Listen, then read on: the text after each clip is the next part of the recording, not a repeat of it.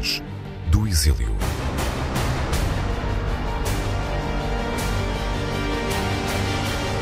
Quem não sabe o que custa construir uma democracia, eh, mais facilmente a deita a perder.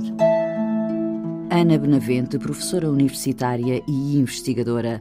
Atualmente é membro do Conselho Geral e presidente da Comissão Especializada de Investigação Científica do ISCTE.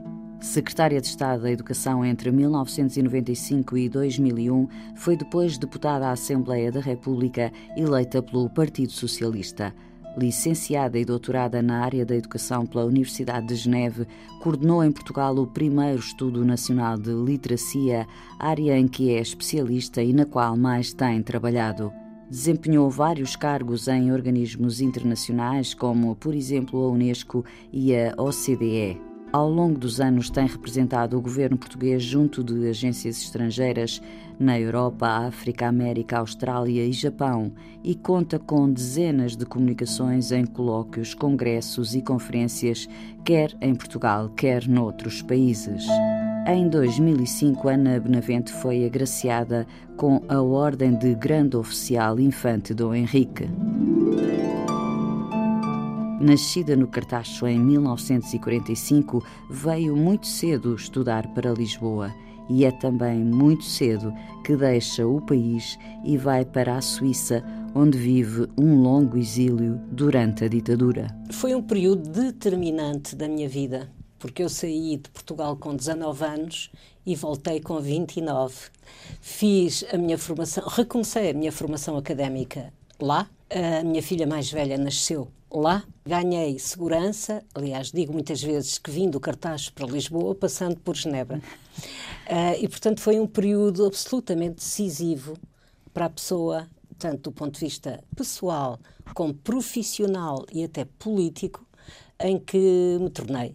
Uh, e para as causas uh, que têm orientado a minha vida. Quando decidiu sair de Portugal, fê-lo exatamente porquê, Ana Benavente?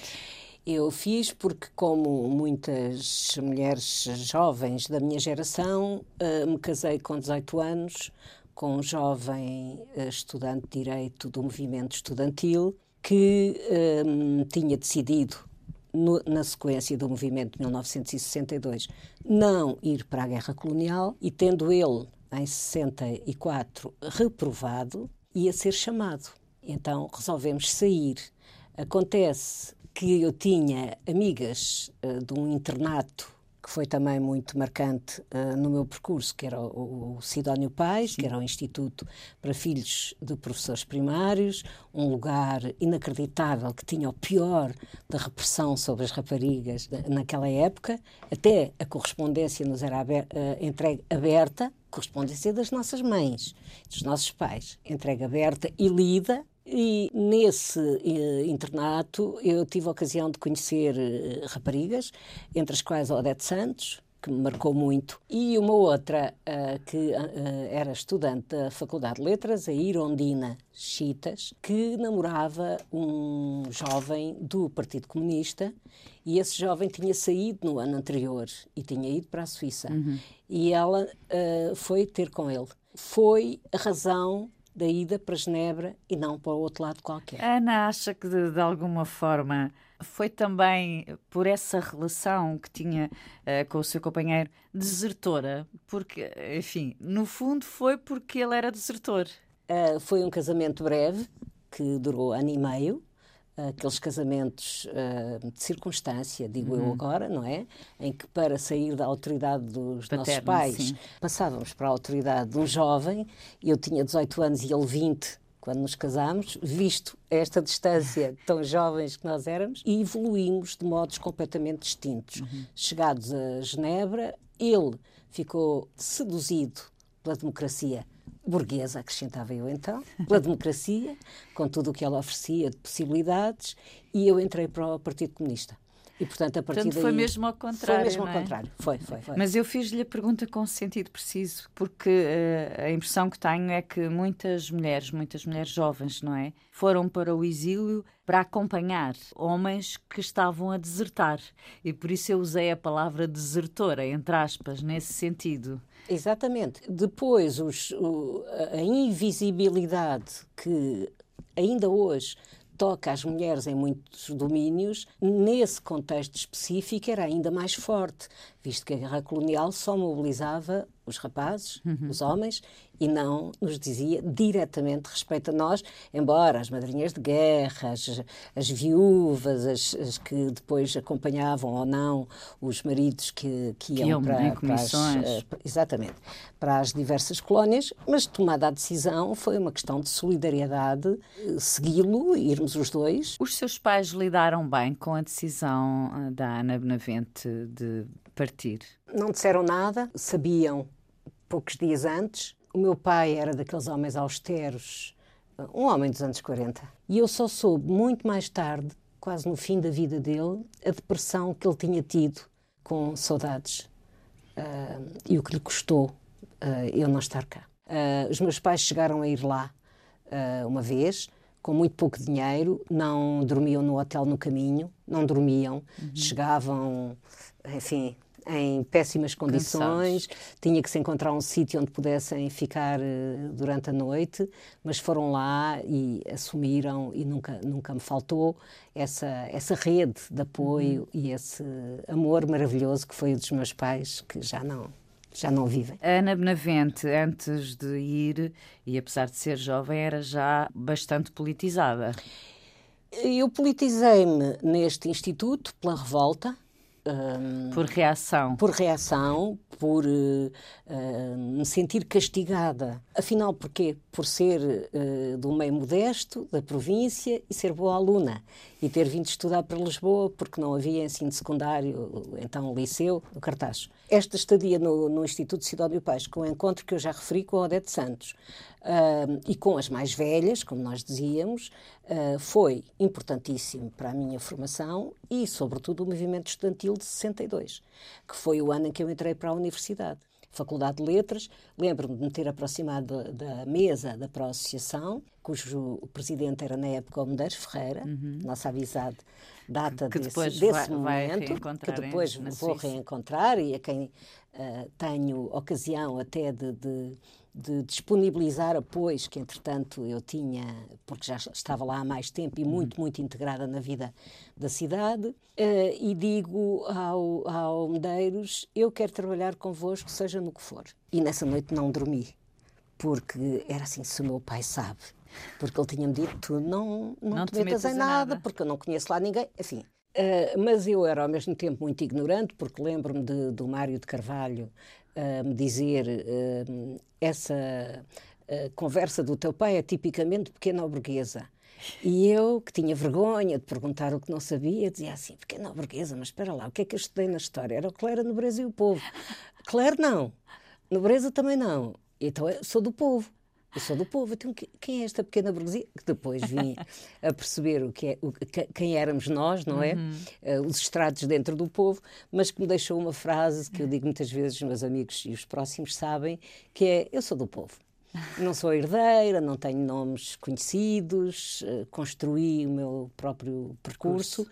e tive que o reconstruir. Construí uma vez em Genebra, uh, em que toda a gente sabia Ana. Era uma personagem, era, foi o que, era. que, deu, que disse numa entrevista. Exatamente. Porque o que é que isso quer dizer? Isso quer dizer que era uma cidade pequena, com um microcosmos uh, universitário, que fiz parte do movimento estudantil, da direção do movimento estudantil em 68, que posteriormente criei com um grupo de, de suíços, brasileiros, gregos, que chamava-se Grupo de Lutas Internacionais, GLI, uhum. que se ocupava das ditaduras no mundo, o Irão e a Savac, eh, o Brasil e os coronéis, a Grécia, a, eh, a, Grécia, a Espanha, claro, a sua pena de morte, que foi, aliás, num desses comitês, por causa do processo de Burgos, conheci Sim. o pai da minha filha mais velha, uhum. que era do Partido Comunista Espanhol, e criámos uh, também, éramos dois dirigentes, para um grupo de 10 pessoas, não é? Um, um grupo uh, da imigração portuguesa na Suíça, que decidiu uh, no início dos anos 70, começar a trabalhar com os imigrantes, que então começavam a ser mais numerosos e que chegavam sem consciência dos seus direitos, prontos a aceitar condições de, de sobreexploração e, portanto, consideramos que politizar e uhum. conscientizar uhum. e trabalhar como, em defesa como dos direitos isso? dos nossos uh, passávamos o passávamos os nossos domingos uh, nas barracas dizia-se assim eram umas casas pré-fabricadas em que eles viviam em camaratas em conversas. Fizemos um movimento com os italianos e com os espanhóis, que tinham a mesma situação que nós. Publicávamos uh, documentos, uhum. organizávamos eventos eh, manifestações e não só, tinha um sistema que era os saisonniers. Os saisonniers eram os trabalhadores que sazonais, e sim. sazonais que iam só durante um período e, e portanto nunca acumulavam uhum. o tempo necessário nem para ter direito e legalizar a sua situação. Era a mão de obra que ia e vinha segundo as necessidades eh, da economia suíça. Isso parecia-nos na altura um, inaceitável, não é? Um, por outro lado, uh, dada a situação em Portugal, depois eu trabalhei sempre com os portugueses sobre a situação em Portugal, uh, não só no, no, Partido Comunista, aquela, aquele tipo de atividade mais um, interno, digamos assim, de, de, apoio às famílias dos presos políticos, uhum. uh, de reuniões entre nós e até de publicação de textos em português uh, da célula 1 de Maio, cadernos 1 de Maio, que publicámos uh, na Suíça. Uh, e na constituição do Secretariado dos Estudantes Portugueses no Estrangeiro, que foi uma estrutura uh, liderada pelo PC, uh, que me levou, já que estou a falar de mim, pela primeira vez em 67, 1967, clandestinamente, à Checoslováquia e à Polónia onde fizemos o nosso encontro, portanto, à descoberta dos países de leste. Isso teve algum significado especial para si? Teve, na altura? teve porque, entretanto, eu tinha muitas dificuldades em estudar e, e trabalhar. Tive uma vida difícil para uma jovem como eu, uh, porque tinha que trabalhar, não tinha bolsa e lá está, como nós não éramos mobilizados para a tropa, era difícil pedir refúgio político uhum. ou um estatuto, uh, porque eu não era propriamente perseguida aqui, claro. tinha ido voluntariamente. Uh, voluntariamente. A minha vida era muito difícil, houve momentos em que chorei muito e achava que não ia conseguir continuar a estudar e que não sabia como é que ia ser a minha vida. E, e trabalhava em quê? Eu trabalhei em tudo e, e, e devo dizer hoje que foi uma aprendizagem extraordinária. Em fábricas, eh, uma fábrica, eh, nomeadamente de correias de relógios, eh, em que todo o trabalho feminino era clandestino. Começávamos às seis da manhã até às cinco da tarde a cortar as, as correias de todas aquelas peças que constituem uma correia para relógio e havia acidentes de trabalho constantemente, dedos cortados naquelas guilhotinas uhum. que cortavam as, as correias e eu, tão jovem que era, lembro-me que a meio do dia já tinha o corpo dormente porque estávamos numa posição uh, de grande desconforto e lembro-me, e, e, aprendi com isso, de pensar que quando se é operar e se tem uma vida assim, é difícil uh, articular com um compromisso político de reuniões à noite, etc. Porquê que, uh, em circunstâncias tão adversas como foram essas dos primeiros tempos de exílio, não é? Como dizia há instantes, foi uh, porque quis ir. Não era perseguida aqui pela polícia, não, não, corria ainda, pelo menos, o risco de ser presa. Foi isso que levou muita gente a sair uhum. do país também, não é? Porquê que, perante essas dificuldades todas, continuou no exílio? Porque hum, tinha tomado essa decisão, essa decisão dolorosa para os meus pais, para a família, um, para os próximos, e hum, era uma questão de, de certo orgulho, dizer sou capaz, sou capaz. Lembro-me que tinha muitas saudades às vezes dizia de pessoas, das pessoas de quem gostava e até daquelas de quem não gostava, porque tudo era estranho, mas eh, eu queria provar que era capaz. E o que é certo também é que descobri um outro modo de vida e tantas uh, causas e possibilidades de trabalho político que me prenderam, porque considerei que apoiar, por exemplo, movimentos suíços anticolonialistas Estou a pensar na África Austral de Portugal. Uh, apoiar uma luta que houve já com Marcelo Caetano, quando Portugal foi o país convidado do Comptoir Suíço em Lausanne, em que houve um grupo de suíços que se prendeu com, com correntes, correntes. Às, às grades. Uh, todo esse o, o fantoche lusitanien, uh, representado com muito sucesso no Teatro de l'Atelier, em Genebra. O trabalho com os imigrantes. Portanto, eu descobri frentes de trabalho que achei que valiam a pena que valiam a pena valiam o seu pena. esforço e o seu sacrifício exatamente, pessoal. Exatamente. Sendo que isto não foi tudo ao mesmo tempo, não é? Eh, nessa altura só uh, trabalhava e tinha a minha vida no, no Partido Comunista. Mas e não estudava? Estu, estudava e, e, tentava estudar, uhum. não é? Com, com pouco sucesso. E quando fomos a, aos países de leste, eu recebi uma proposta do PC para ter uma bolsa, porque o PC assegurava bolsas, para a Hungria para Budapeste.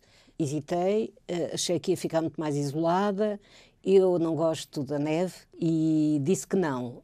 E a história veio-me dar razão porque em 68 foi a invasão da uhum. Checoslováquia uhum. e foi todo esse processo que nos levou depois a sair do, do, do Partido Comunista. Começou então uma outra fase.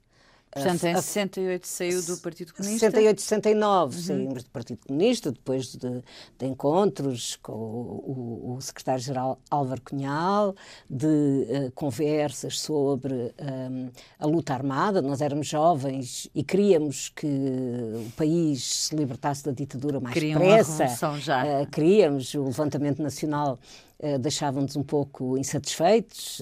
Uh, o tempo, uh, os anos já eram muitos. Depois dessa ruptura, o seu exílio divide-se nesses dois períodos. Foi um primeiro período muito difícil e um mais suave, talvez, os últimos anos. Sim, porque eu consegui, entretanto, uma bolsa uh, para refugiados, uh, visto que já tinha começado os estudos e tinha bons resultados, a seguir a 68 e tinha aparecido com força um meio muito pequeno, não é? Uhum. Uh, na, na, afirmação da, das reivindicações dos estudantes. Tinha conseguido sair dos quartos, dos diversos quartos em que vivi e alugar um pequeno estúdio num dos prédios mais pobres de, de Geneve, em que até as paredes eram de cimento por pintar, mas que era um palácio. Era um meu palácio, a minha primeira casa só minha, e, e, continuei a trabalhar, mas já só nas férias. Portanto, houve ali uma mudança.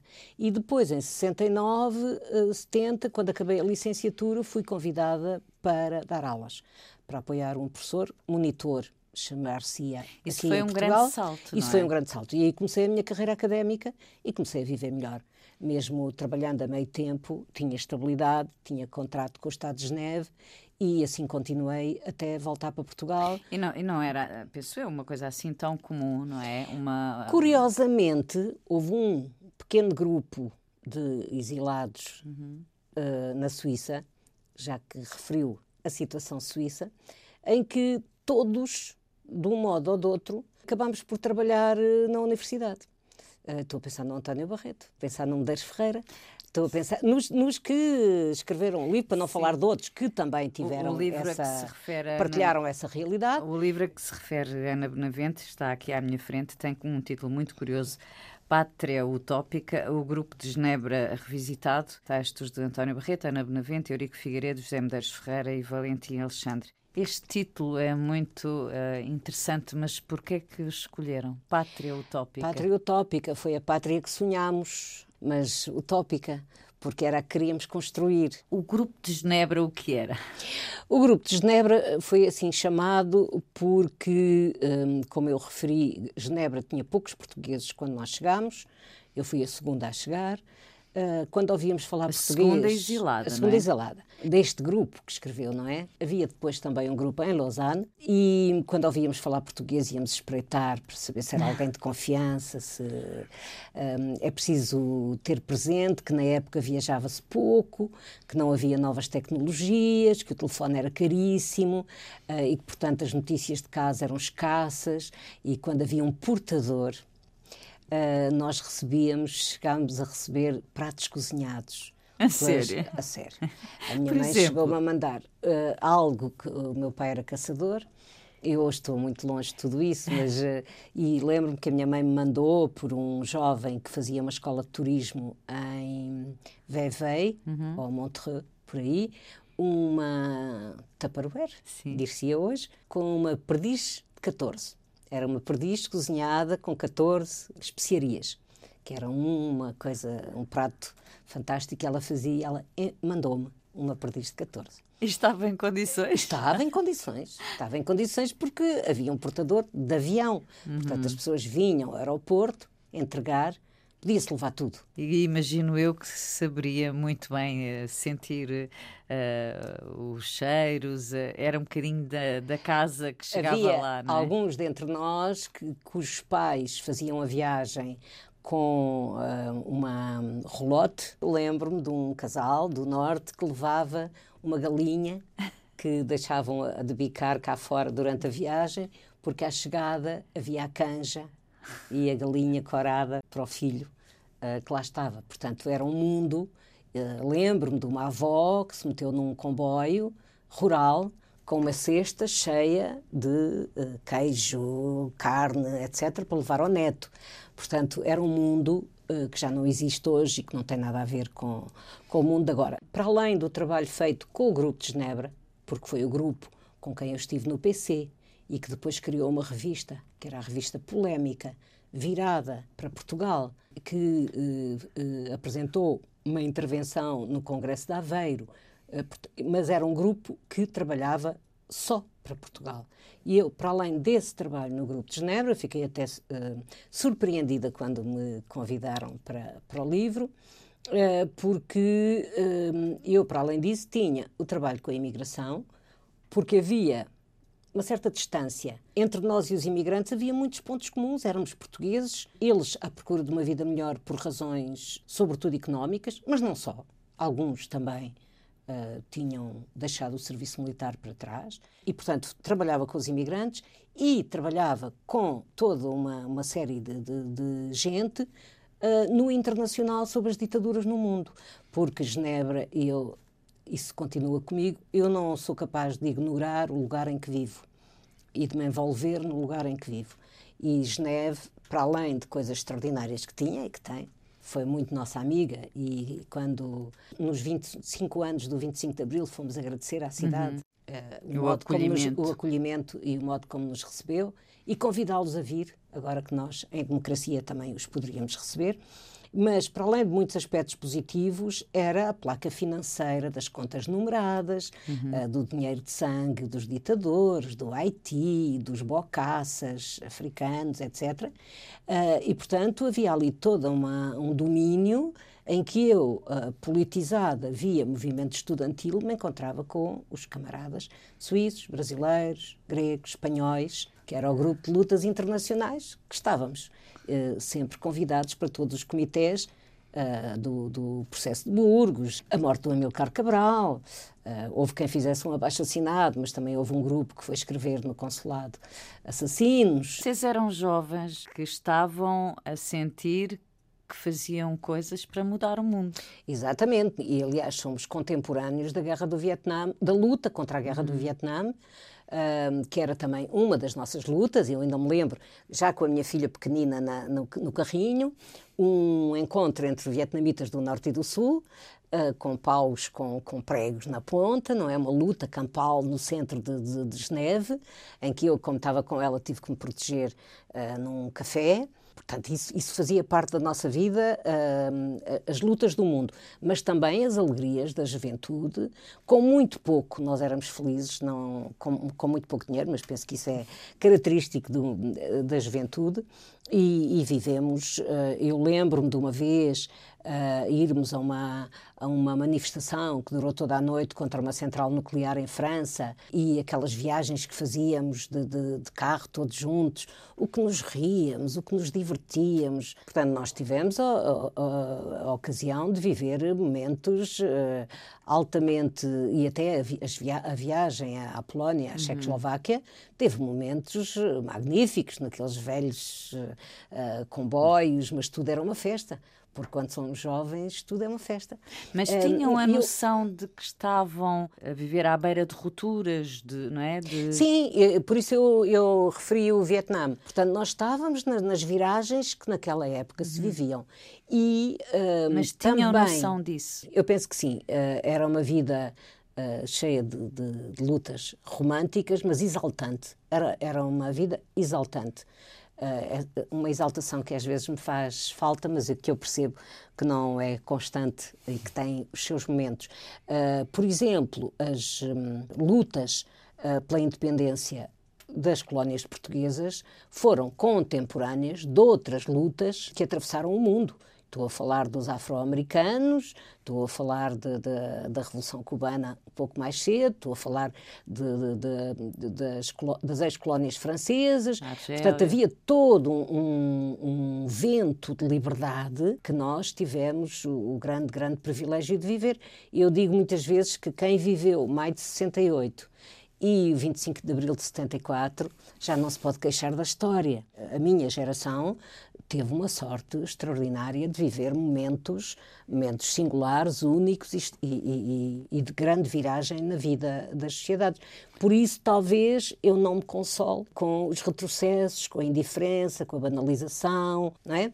Continuo a ser muito exigente, é talvez isso que faz um pouco da minha relativa infelicidade, tenho dias, como todos, mas porque uh, queria sempre mais e melhor, queria sempre mais. E, portanto, eu sou uh, uma pessoa, uh, e serei assim provavelmente sempre, intranquila, inquieta, exigente e sempre pronta para lutas que considero justas. Uhum. Portanto, havia toda uma. E vocês um... tinham alguma ideia do resultado desse vosso empenhamento?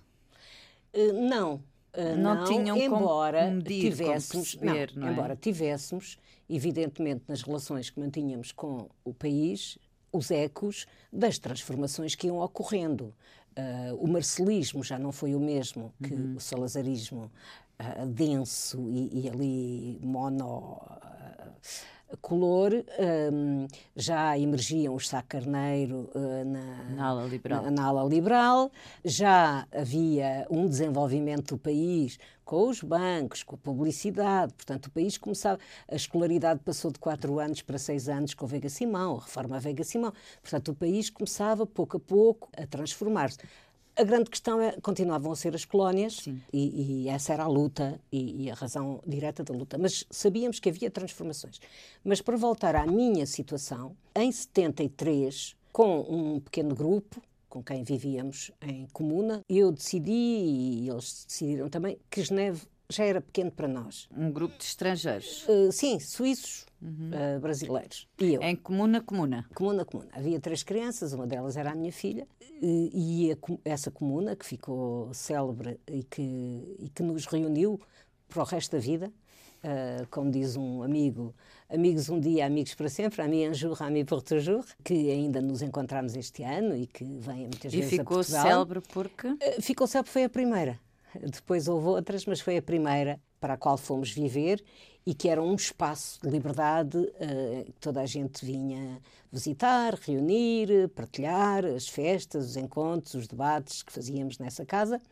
Uh, mas em 73, por aí, começámos a achar, alguns de nós, que Geneve era pequena e que estava visto e que não víamos muito por onde romper. Até do ponto de vista profissional, éramos assistentes na universidade e começámos a ir a Paris. Aliás, já tínhamos relações com grupos uh, que viviam em França, uh, nomeadamente o Helder Costa, uhum. que eu fui assistir a uma peça um, ehm, de teatro, e uh, estava a tentar ir para Paris porque em Paris havia uma comunidade uh, imigrante muitíssimo Grande. mais forte e porque nos parecia que, tal como cá dentro se trabalhava com o povo, lá fora também tinha que se trabalhar com o povo. Uh, o 25 de Abril não deu tempo.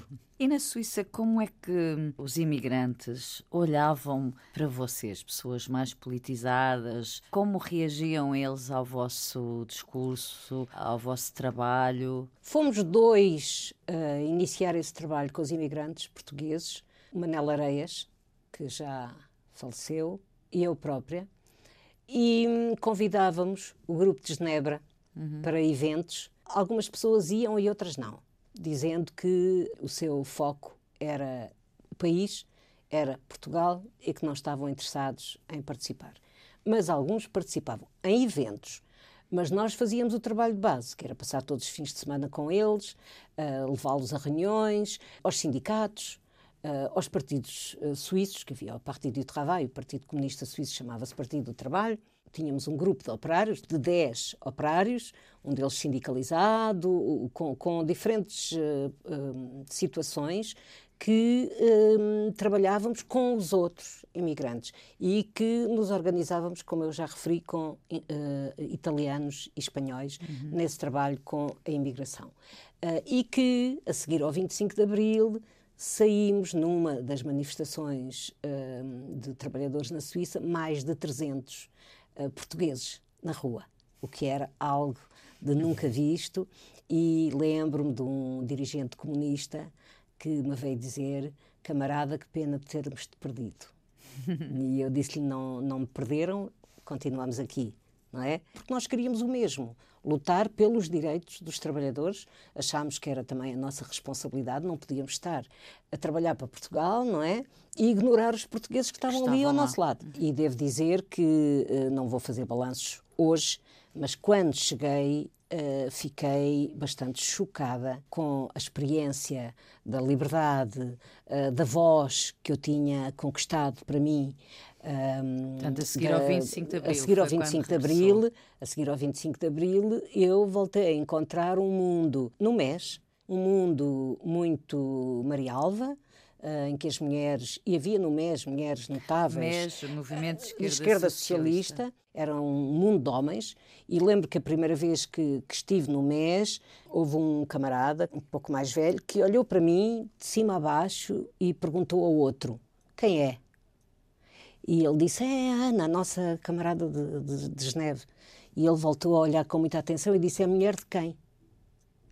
E só aí é que eu respondi, mas é preciso ser mulher de alguém para estar aqui. E ele deu meia volta e, e portanto, durante mas vários isso, anos nem lhe falei. Mas isso levanta uma questão muito interessante, não é? O regresso como foi para muita gente, não foi é? um, re, é? um recomeço. Não é que tivéssemos que ser uh, recebidos de modo diferente do que os imigrantes que uhum. lutaram pela sua vida uh, lá fora. Os imigrantes sempre tinham aquele objetivo que iam para guardar dinheiro e vinham com o dinheiro para construir a casa. Eu não, uh, nós não, muitos de nós não. Voltámos de mãos vazias, com o entusiasmo da luta e a rua chegava para nós uh, naqueles anos uh, até ao 25 de novembro. Tudo o que eu tinha feito uh, desapareceu nós chegávamos estrangeirados e confrontávamos com o país que tínhamos deixado. Um país cheio de atavismos, um país, entretanto, a minha filha tinha nascido em Geneve, uh, perderam-lhe o assento de nascimento e, portanto, eu fiz aquela via sacra nos mesmos guichês, que eram dois, na Rua Nova do Almada, aqui iam todos os, retorna entretanto, retornados, uhum. isto em 75. Uh, portanto, eu encontrei um, um país cheio de obstáculos, de dificuldades, de uma burocracia que ainda não está resolvida, Uh, mas vim encontrar um mundo demasiado próximo do que eu tinha deixado e já não me lembrava bem. Mas uh, eu nunca, nunca hesitei em voltar. Uh, para mim era óbvio que as razões que me tinham levado a sair eram as razões que me levavam a voltar. E acho que nós, exilados, acumulámos uma dupla saudade do país que deixamos e do país que nos acolheu.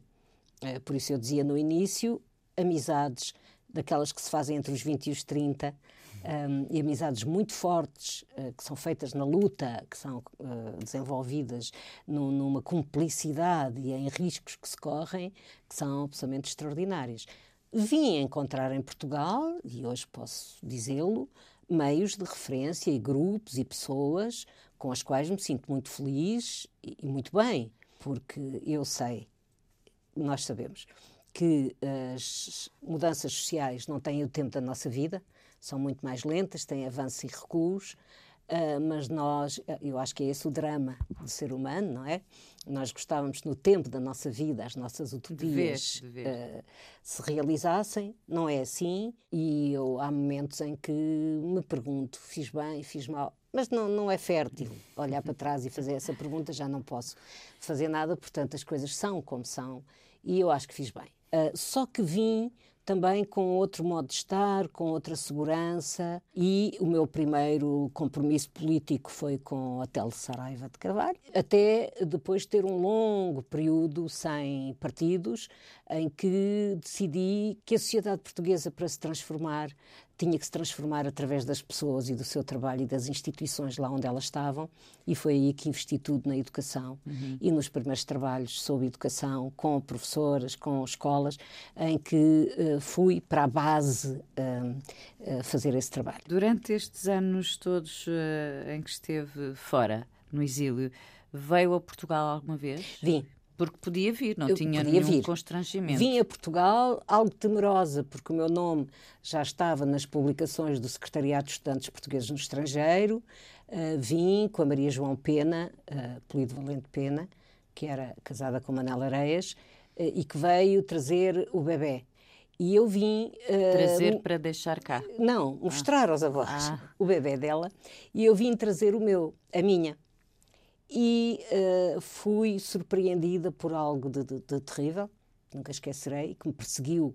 Eu sou uma traumatizada da burocracia, que foi quando eu me divorciei do meu primeiro marido, com quem tinha ido para a Suíça. Esse divórcio não foi reconhecido em Portugal pelas autoridades portuguesas. Casamento civil, Sim. mas não foi reconhecido.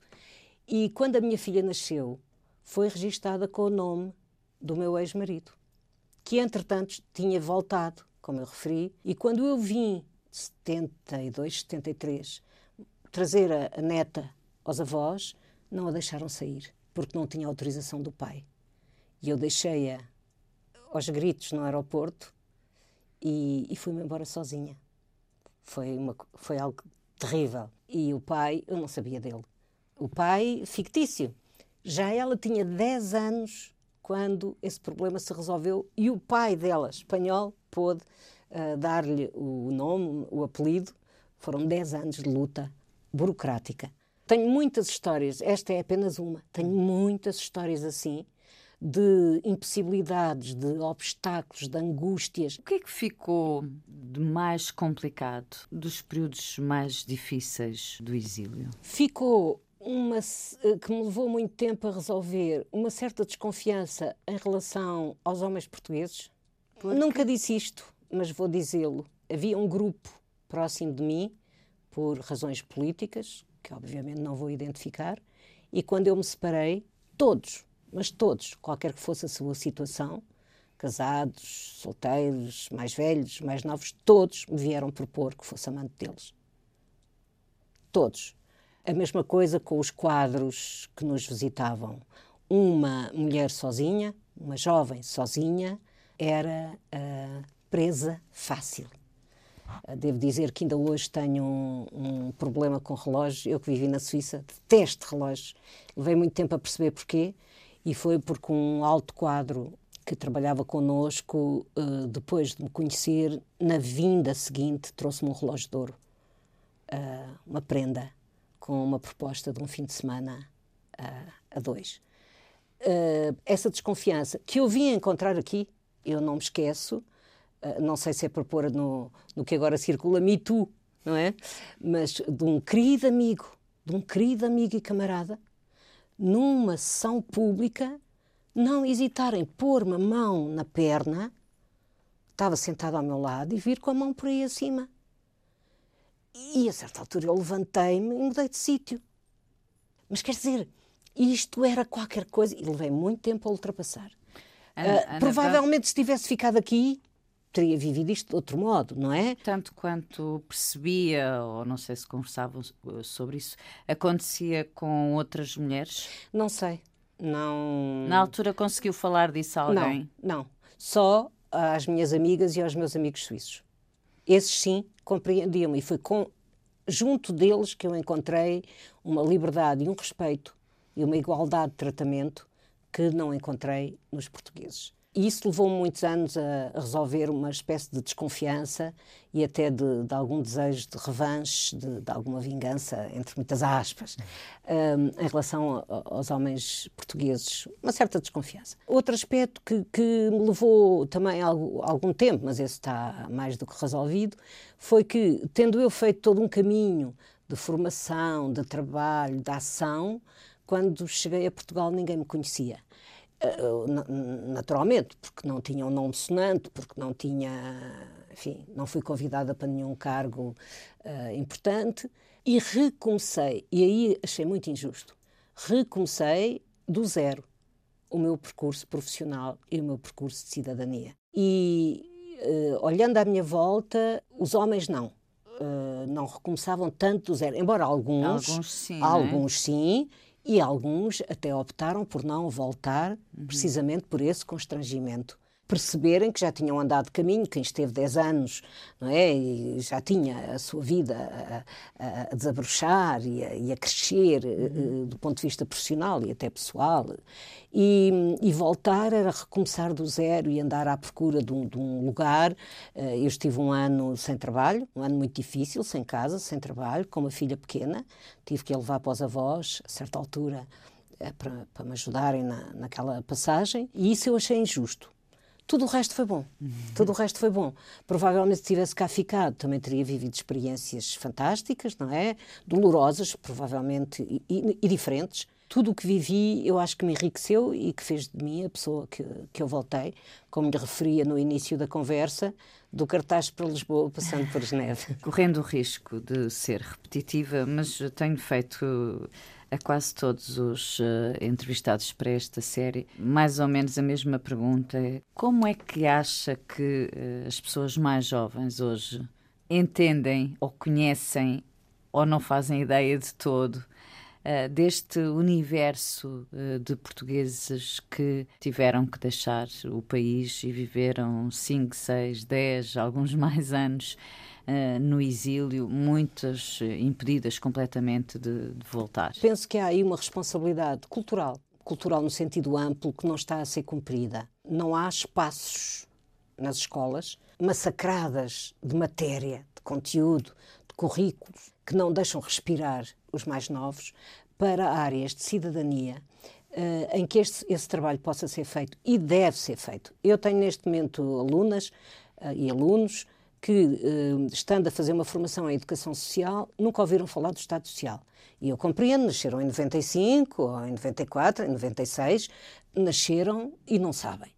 Eh, e, portanto, esse trabalho tem que ser feito. Há uma dimensão cultural que, uh, adequada a cada nível de escolaridade, tem que ser assegurada pela escola e que não está a ser assegurada. Porque estamos a criar uma geração que não sabe quanto custa conquistar a democracia, a liberdade e os direitos, uh, e por isso pode uh, ser mais facilmente manipulada e encerrada neste Estado uh, marcado pela competição, pelo individualismo, e nós deixamos.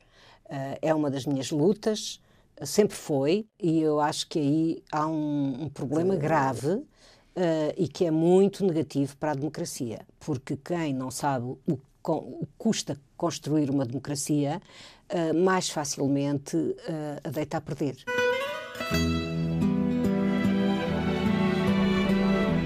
Memórias do Exílio. Um programa de Ana Aranha.